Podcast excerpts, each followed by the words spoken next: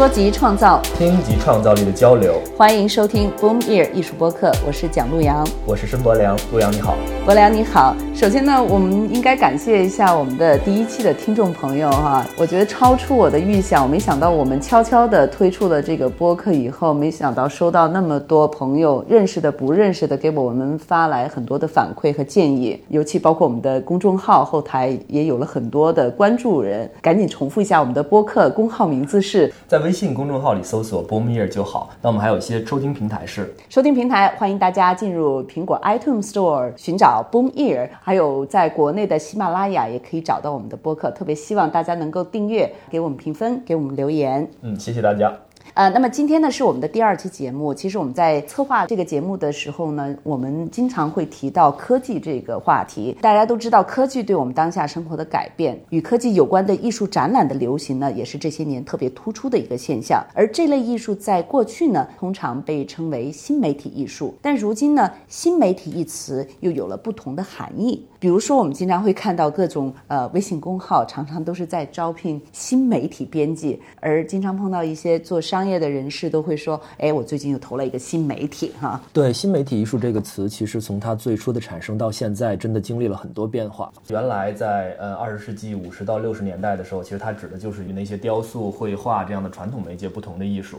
那比如说五十年代 Jean Dingley。做的那个机械艺术，或者六十年代白南准用电视、用录像做的那那些作品，呃，然后当时特别突出的特点也是电视在我们日常生活中的普及，包括那种呃手持的录像设备也可以被普通人所使用。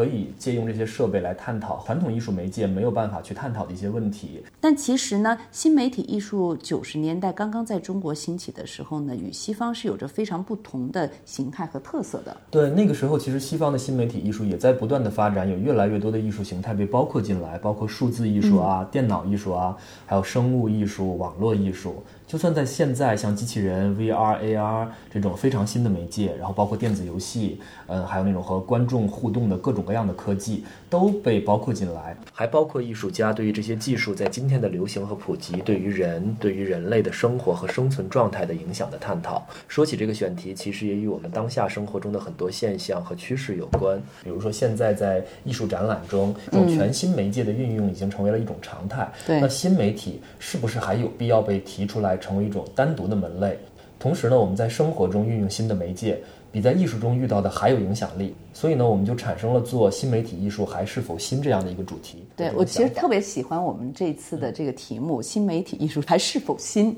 而且我记得我们在探讨这个题呃选题的时候，就跟第一期节目一样，又是特别特别默契的想到了同样的一个采访嘉宾，就是李振华。那么说到李振华呢，他是一位非常活跃的国际策展人，也是中国新媒体艺术策展和研究方面可以说是一位先行者了。啊，那么在九十年代开始呢，他就策划和参与过很多非常重要的艺术展览、放映、艺术节，还有各种交流活动。那么这些年呢，他参与策划的展览啊，比如说包括二零一四年至今每年一度的香港巴塞尔的光映现场专区，二零一五年俄罗斯的啊乌拉尔工业双年展，二零一六年深圳独立动画双年展《时间无间》等等。同时呢，李振华还担任很多国家艺术机构的顾问工作，所以他的工作生活主要是往来于中国、德国、瑞士这三个地方。咱们好像也总是跟他在不同的国家和城市的这种展览活动啊当中匆匆相见，但是每次好像大家都是呃都没有时间真正坐下来很深入的跟他聊聊他的经历和他所认识的新媒体艺术哈。对，但是在我们节目筹备的时候，他正好在以艺术家的身份在昆山的锦溪。一个景色非常美的古镇的一个叫极点当代艺术中心的地方进行为期一个月的驻留。嗯，这个地方距离我生活的上海只有一个多小时的车程，所以我就在一个飘着细雨的周末去拜访他。我们一起吃了一顿他做的非常好吃的饭，嗯，然后在一个非常放松的环境下，当时你也在德国，通过微信和我们连线，我们就一起为这一期节目做了一场非常愉快的采访。啊，真是很愉快啊！你在这个飘着细雨的周末吃了那么好的一顿这个美好的饭，然后这个我很可怜的通过电话连线。参加这个讨论。呃，因为说到这顿饭呢，我们得特别提一下。我想艺术圈的朋友可能这个很熟悉，但是很多还不是艺术圈的这个听众朋友可能不太了解。其实李振华的厨艺在艺术圈是非常有名的，但其实我发现有些艺术圈的人也并不知道他最初最初职业生涯的一段经历，就是他在九十年代的时候呢，曾经做过北京凯宾斯基大饭店的大厨。从一位厨师哈到一位国际知名的策展人，这个职业的转换，我觉得相当的传奇。这个故事太传奇了，所以呢，我们跟他的谈话和交流，就从他早期的经历，从他这一次传奇的转型开始我们的访谈的。那个时候是九二到九四，我在凯宾斯基。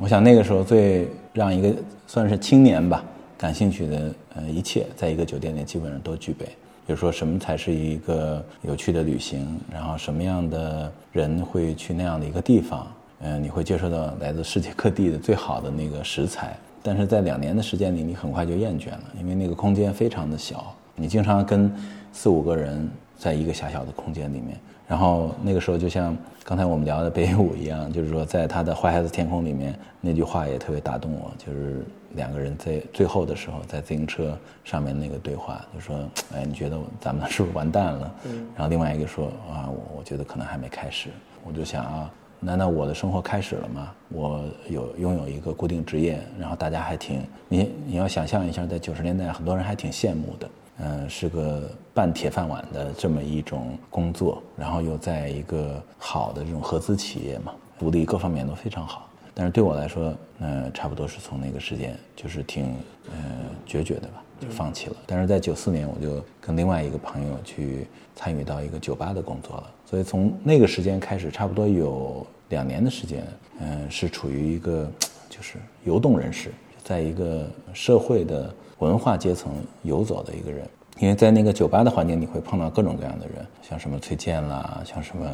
音乐圈的多一点吧，田震啊，还有一些做摇滚的乐队的朋友，欧阳什么这些朋友，然后写小说的也有，呃，拍电影的也有，比如说张元啊、何建军啊这些老朋友，然后呢，就会因为我是作为他们看呢，就觉得。一个挺可爱的小年轻吧，我那个时候差不多十八十呃十九岁那样，经常会问他们问题，因为我最关心的是他靠什么生活，对啊。然后呢，我问到有一哥们儿实在是 就是被我逼得没辙，他说：“哎呀，他说其实我们的生活挺惨，他说你可能还没有意识到，就是说搞文化这件事儿挺难的。那其实这反而让我想去试试了，然后就想那应该跟这些人去找个机会看看做点什么。”然后到九六年的时候，就开始有朋友呃又叫我去算是帮忙吧，做一个小的这种小画廊加上咖啡这么一个东西。然后那个时候才算我就是真正进入到这个文化的系统，才真正开始。但是是以商业开始的。可是呢，我想到今天看起来也很搞笑，就是这个商业的因素在我的工作里其实并不多，嗯，但是对商业的理解却是很深刻的。那几年就会呃追很多问题，就是你自己对艺术的这个理解，什么是当代的，什么是呃你要做的策展。因为我老提到这个，就是九六年在做那个咖啡的时候，呃，我曾经问过李显庭先生，什么是策展，老李，然后老李说，我也不知道。他说，我觉得你可能找点钱，然后呢写点文章，呃试一试。然后我觉得，哎，这个算是一种鼓励。然后我觉得，那好，那我自己就真的就试一试。那虽然在做展览的过程中，但是逐渐的就开始慢慢的找到一个自己的方法，比如说，呃，经常的去走访艺术家的工作室，然后经常的跟艺术家聊天。那么，当然到那个时候，我觉得有很多问题并没有真正得到解答。那个时候在做的艺术，比如说我们都叫它当代艺术，但是那个是不是当代的？我觉得不一定。所以到后面，到一九九九年吧，我那个时候拿了一个奖金，在英国的 SEA 的时候啊，我才突然觉得，哎。我要做新媒体方面的工作，因为那个时候我已经开始触碰到这个边界了，而且那个新媒体跟中国的录像艺术是不一样的，是另外的一个层次的东西。然后我觉得，哎，这个好像是我想要的。大概就是在那个时期之后不久，当时北京有了一个叫藏库的地方，应该可以说是中国最早的一个专做新媒体艺术的空间。呃，你在两千零一年的时候在仓库策划过一场新媒体艺术节，在那个时候你有没有特别的思考过或者比较过那个时期中国刚刚起步的新媒体艺术与你在英国驻留期间看到的新媒体艺术之间的差距？思考过。然后我们在做仓库那个项目的时候，他们开业的时候第一年吧，我是做艺术总监的，所以呢就想做很多新的东西。那么当时呢，这个机构呢也受到像呃王功新、林天苗，然后邱志杰、吴美纯等等啊，林天放，就这些人的支援。一方面是就是说林家是家人嘛，然后另一方面是呃艺术圈里面的大家有愿望的一些呃策展人、艺术家。做残酷的这个事情上，其实我们当时期待的是有一个新媒体中心出来的，就是在第一年的下半年。理论上应该出来，但是后来就迟迟没有出来。那么这有一些经营的一些原因吧。在最早的时候呢，林天木就是残酷的发起者，他是非常支持这个事儿的。但是在后面呢，大家对这个事的理解就有了一定的偏差。嗯，艺术节呢，其实应该叫数数字艺术节，所以我们那个时候是讲。不是新媒体，是讲这个 digital 这个概念。那么 digital 概念里面讲了很多，比如说通过 Photoshop 修订，然后呢产生观念的作品，或通过那个时候特流行叫什么 CD-ROM 艺术，对，然后通过一个什么光盘，然后大家有一些交互，然后包括比如说那时候展出过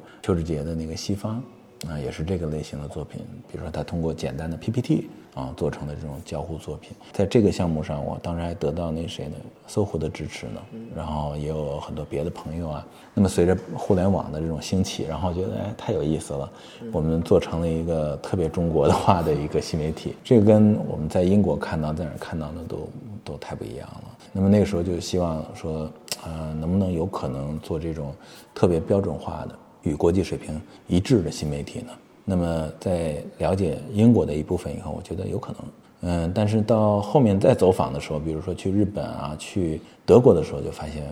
这个差距好像没这么简单。比如说日本是当时 NTT 支持的这个 ICC，然后德国这个 ZKM，你就发现这个就真的不是说光靠艺术家能完成的任务了，就变成一个特别庞大的一个社会运作。嗯，这里面包括政府，包括媒体机构。呃，就是传媒机构，包括什么什么。那么回到一个问题上，比如说什么是新媒体呢？我自己也写过一些东西。后来我发现，这确实没有办法，也没有必要去下一个什么样的定义，因为任何定义都会变成旧的东西。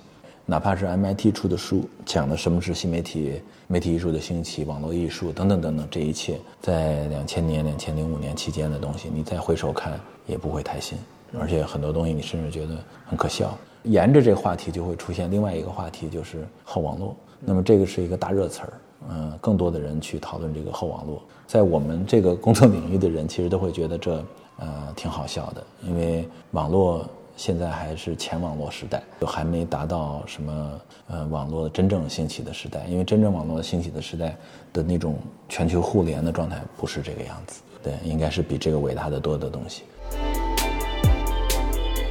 我们聊起新媒体艺术在各国的情况的时候呢，李振华不断的提到国外各种重要的新媒体艺术机构的名字，比如说荷兰的 V Two、日本的 ICC，还有在德国的 ZKM，中文叫卡尔斯鲁厄艺术与媒体中心。呃，我记得去年博良你去德国进行考察的时候，你还专门跟我提到了这个 ZKM 的机构啊。然后我今年刚好暑假的时候也路过那个地方，就专程去看了，真是带着一个膜拜的这个心理去。对，但，一般从事新媒体艺术策展和研究的人来讲，这个地方都是去德国必去膜拜的一个地方。虽然这个新媒体艺术不是我的专业，但是去年的时候我也觉得这个地方我必须去看看。它其实是一个一九八九年创办的一个关于新媒体的艺术机构，也包含着就是大学研究机构和博物馆的这种形式。嗯，但是，一九九九年一直由这个艺术家，也是一位策展人和研究者 Peter Webel 担任一个掌门，他影响力非常的强。我去的时候呢，我觉得，嗯，感觉会是有一点失望，因为其实过了这么，因为其实过了这么多年，然后我觉得他没有刷新我对新媒体艺术的认识。比如他在做一个呃年轻的新媒体艺术家的群展，我觉得他和我们在中国在世界上看到那种近年来的后网络艺术的这类展览没有什么太大的区别。同时，他也在进行一些他这个专业领域的一些学术梳理，关于六七十年代的一些很特定的新媒体艺术团体、艺术家的一些档案。但是，我觉得我难。难以和他对话，他特别的 focus 在他那个逻辑里面。同时，JKM 也出了很多的这种很有名的媒体艺术家，嗯呃，媒体艺术的学者。但是这些学者曾经一度非常有影响力，但是现在我阅读他们最新的著作的时候，我有的时候并不是非常的信任他们，因为他们年纪都很大了，这显然不是那些他们所提到的像这种社交媒体、虚拟现实技术这种全新的这种产品的用户。呃，说到这个呢，我也想到，其实我们在采访中也问了李振华，二零零九年在上海东大名创库曾经组织过一场叫新媒体考古的研讨会，当时他就邀请了 ZKM，还有国际上很多家嗯新媒体艺术的机构，大家坐在一起来就什么是新媒体，包括中国和西方两个世界对新媒体艺术的认识的这种差距和这种交流合作的可能，进行了一系列的探讨。因为在零四到零六年期间，对我产生影响的一个人是张嘎，因为他当时做了这个北京国际新媒体论论坛和展览的这个项目，和清华大学合作的。那么当时呢，我跟他我们接触的非常多。那么在那个时间就讲到了，就是说他对呃这个新媒体的理解，因为他以前在包括现在吧，也也会在这个呃美国嘛，在帕森斯这边啊什么的。那么他的一个理解就是说，他希望。能呃有一个更全球的一个扫描，就是对新媒体的一个理解。那么包括很多实践，它怎么把它呈现出来？那么当时它的策展是关注在这个点上的，然后以及这些学院是如何介入生产等等等等。那么我自己呢，开始走向另外一个方向，因为我在零六年当时读到那个就是新媒体考古的这个概念的奠基者，呃，齐林斯基的呃新媒体考古这本书，那我就觉得哎，这个逻辑挺有意思。然后开始跟他有有书信往来，然后开始讨论零九年的事情，所以差不多是零七零八是我的工作一个酝酿，到零九新媒体考古差不多是对他的一个直接的挪用，然后呢，另外一个呢就是说在挪用他的理念的同时，我希望呢是在呃中国做这个研讨会，然后同时邀请到这个各个机构的负责人来讨论新媒体是不是有一种固定的定式。比如说，大家了解的这个新媒体到底是什么？它每个基于地缘方式上出现的，呃，新媒体的这个呃机构的方向是什么？它得到的资金状况以及它的具体实践。那比如说，在这次研讨会之后，我就清楚了，就是这个知识的范围。那么有些新媒体机构是很好的，包括它机构的呃建立的这种根本都在于分享。比如说 V Two，这个是我认为到现在看起来都是一个非常伟大的机构。已经超过三十年了，几乎他所有他研发的内容，或者说他与艺术家一起创作的项目，都是可以在网上分享的。包括跟 Alex 呃的接触，我觉得在这个里面都有一种嗯特别理想主义的东西。那么这个就是我能理解的新媒体它出现以来的最打动人的东西。其他的机构，比如说像 DKM，那么你就会发现它走向的呃这个方向呢，其实是偏实验艺术。呃，因为他的发起者吧，这个 Peter Weibel 像这样的一个人，他在六十年代他也是非常重要的行为艺术家，然后呢，也是呃媒体艺术家，或者说综合媒介的这种艺术家。那么对他来说，新媒体有一个属于那个艺术社群的一种情况，嗯，产生了他做展览或者说他做研究的这个方向。那么也就不难理解，比如说他们为什么会参与到垮掉一代。的这种展览，嗯，为什么会参与到嗯生物艺术？为什么会参与到什么什么？所有这一切其实都跟他的那个那种，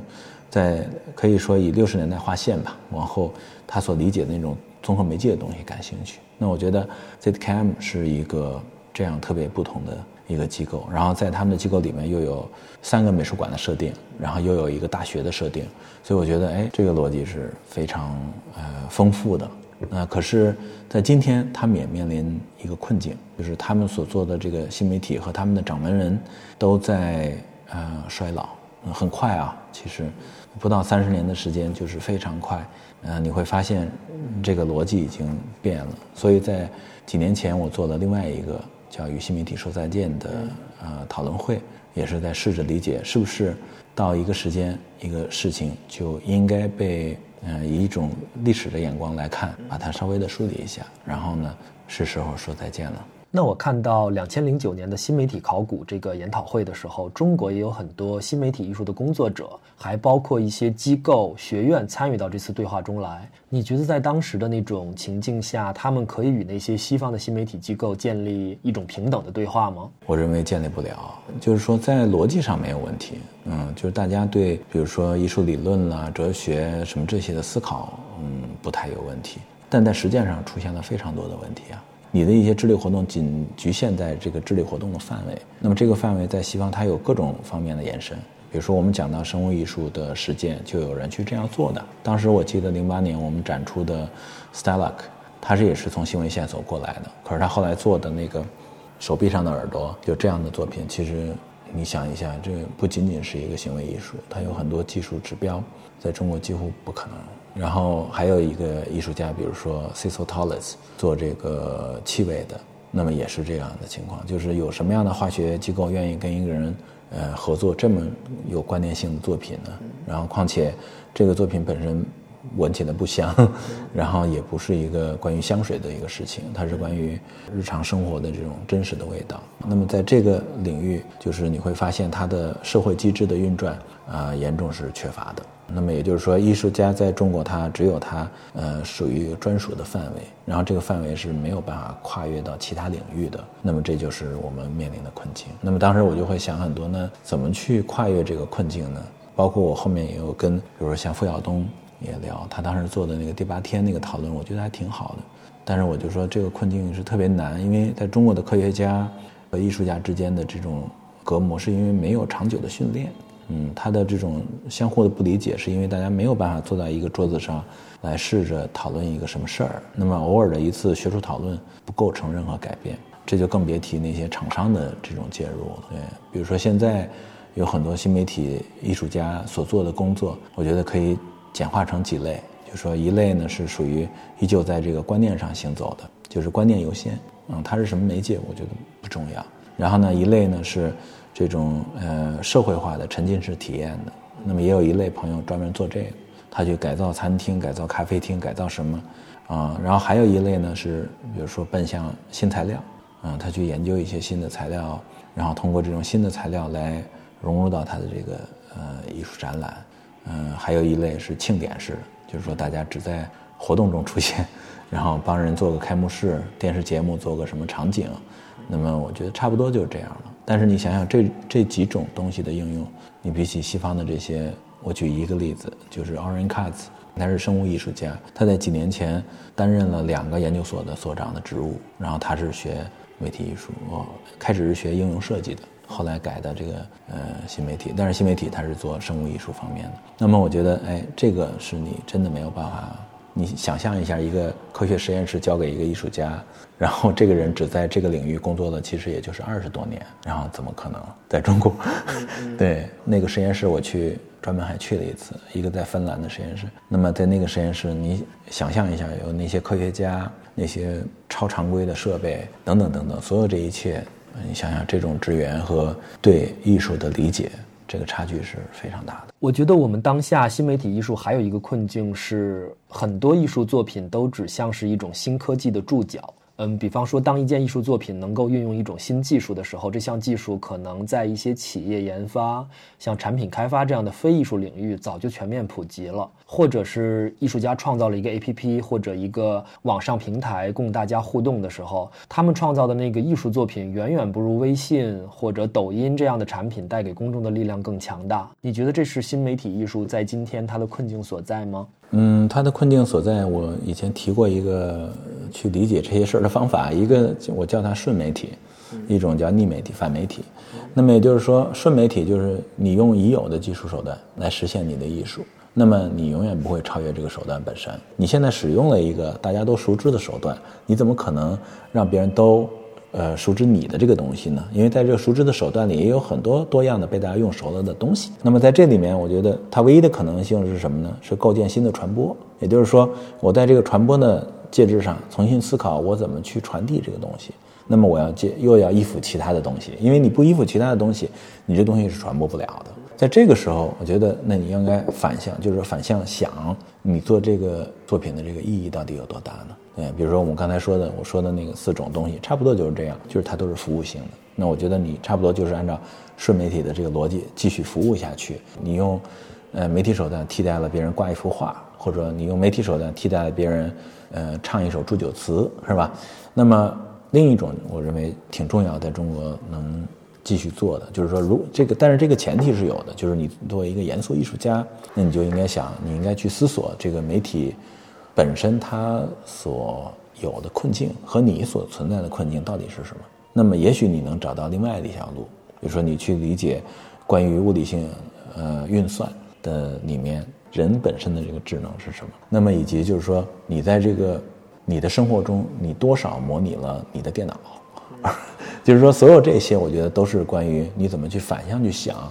是你改变了。这个世界呢，还是你的 iPhone 改变了你，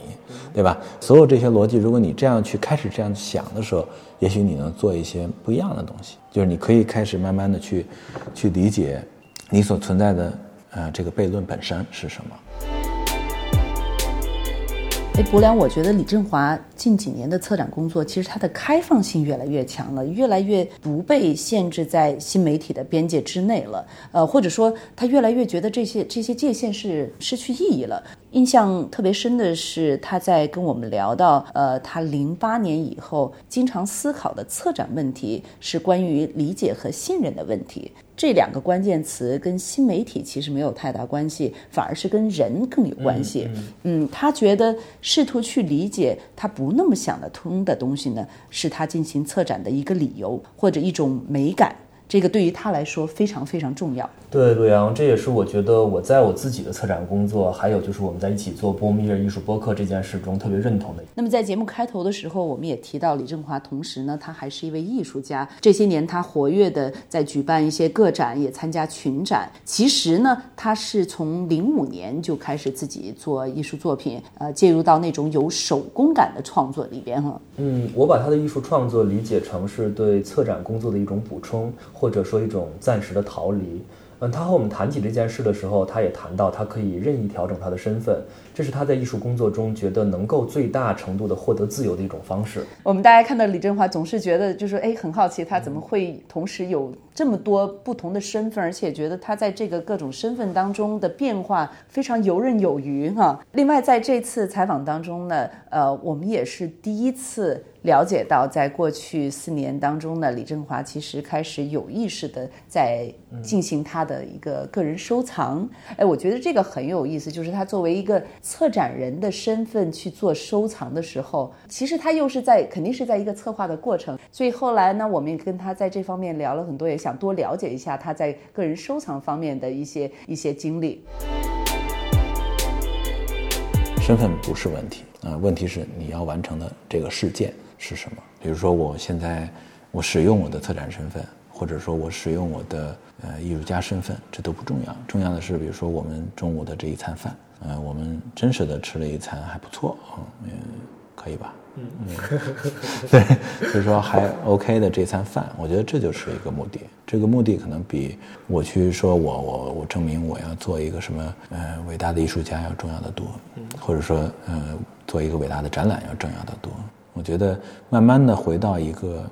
对生活本质的一个理解挺重要的。然后呢，我这个四年其实还在做着收藏的工作。我没有那么多的金钱，所以我的收藏是非常简朴的。然后呢，我在一五年，也是在一五年的时候，当时在呃维他命呃呈现过一次。但是我想，最近我也在试着说服一些美术馆，我说。哎呀能不能让我展一下我的收藏？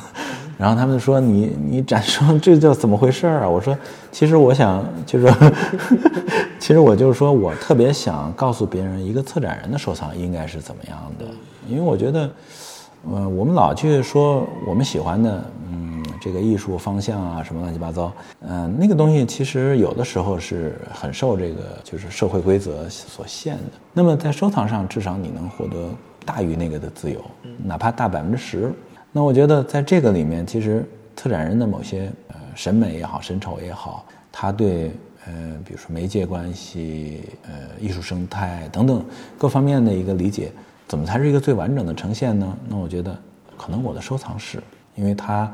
也许能产生更大的对其他收藏者的一个影响。因为我觉得很多收藏者，我听完他们的那些对他们收藏的一个讲法以后，我严重的不认同。比如说，有的人说我我研究某某阶段，我收什么阶段，我想那跟你有什么关系呢？对，如果你也不能支持在今天的这个艺术环境所应该有的艺术的话，那你这个收藏有什么意义呢？去支持一个中世纪的东西，或者支持一个所谓的这个印象派的东西，为什么呢？花这元钱干嘛？因为那个时代也有支持那个时代的人啊，对你应该成为这个时代的赞助人才对啊。那好，那当然这只是我的一个呃理解。然后呢，就刚才说回到这个身份转换和做什么样的事才能最终或者说最有效，这个是我想的比较多的。比如说，策展工作里面我能推动的某些什么东西。我会尽量的去推动它，然后这个是以艺术、艺术家为原点的，然后在我自己的工作上，我的这个反思就构成了我在不断创造身份的一个基础。比如说，如果我认为我应该获得自由，什么样的自由是我应该有的？当然，自由不不可能是无限的，都是在有限的这个可能的里面进行创造。那么也就是说，我的驻留也是我应该获得自由的一种。然后在一个陌生的地方生活一段时间。嗯，我想这是一个是我的工作的一个放松，因为我的工作里面有时候，想想是不是也是排的太紧张了，那可能这个驻留也也会慢慢也会变成这个德行，嗯，我试试吧。也就是说，在这个里面，就是说它是一个特别符合的。哎，伯良，这个我们聊了这么久，还是在想的那顿饭哈，你跟李振华做的这顿饭，因为你们一边吃的时候呢，我就一边的收到他给我发的这种各种美食照片，在我焦急的等着跟你们录音的过程当中，就在不停的受到这种煎熬和折磨。你们这顿饭到底吃的怎么样？赶紧给我描述描述。首先在那个古镇，他用的是那个古镇当地的食材，当时是正好秋天，正好太湖里面产东西的时候，食材非常的新鲜，但是它的烹饪方法非常简单，因为它在那个驻留的地方没有一个厨房，嗯，它只有一个电饭煲，所有的饭、所有的菜都是那个电饭煲做的。哦，是吗？我从照片上真没看出来。对，所以其实他应该是熟练的掌握了一些食材的特点和这种烹饪的原理。我觉得他也是在不同的食材和不同的用具之间产生了一种角色转换。然后那顿饭吃完之后，其实我们录完音的时候，当天的晚饭他是带我在那个古镇里面吃的。当时其实他刚到那个古镇也只有十天，但是我非常惊讶的是在那种漆黑的小巷子里面，他。好像特别熟悉，他对哪个地方有卖什么食材的，然后哪个地方有卖什么用具的，哪个店里的菜分别有什么特色，包括走出那个古镇以后到那个县城里面哪家奶茶店的奶茶最好喝，而且我临走的时候还告诉我从哪个店里去买一些干货带走回 家做饭。嗯，那一天的经历之后，让我觉得对当天我们谈到的一些媒介的转换、身份的转换，包括食材和烹饪方法的转换的这些问题，嗯，在这期节目之后都可以嗯再进一步好好的去想一想。你知道李润华跟我说了，就是提了多少次要吃饭的事儿，就是提了好几年了，我到到现在都没吃上。然后你居然就吃上，而且吃的这么这么有意境。我觉得听到这儿，我觉得我们差不多可以结束了，然后大家可以去去吃顿好吃的了。啊，好，感谢大家收听 Boomer 艺术播客。下期节目呢，我们将会邀请今年上海双年展的主策展人 Quadamok Medina。以及曾经担任2003年威尼斯双年展的主策展人、国际知名策展人 Francesco Bonomi 担任我们的对谈嘉宾，就双年展这种大型当代国际群展类型的未来命运进行讨论。那好，我们下期再说。我们下期再听。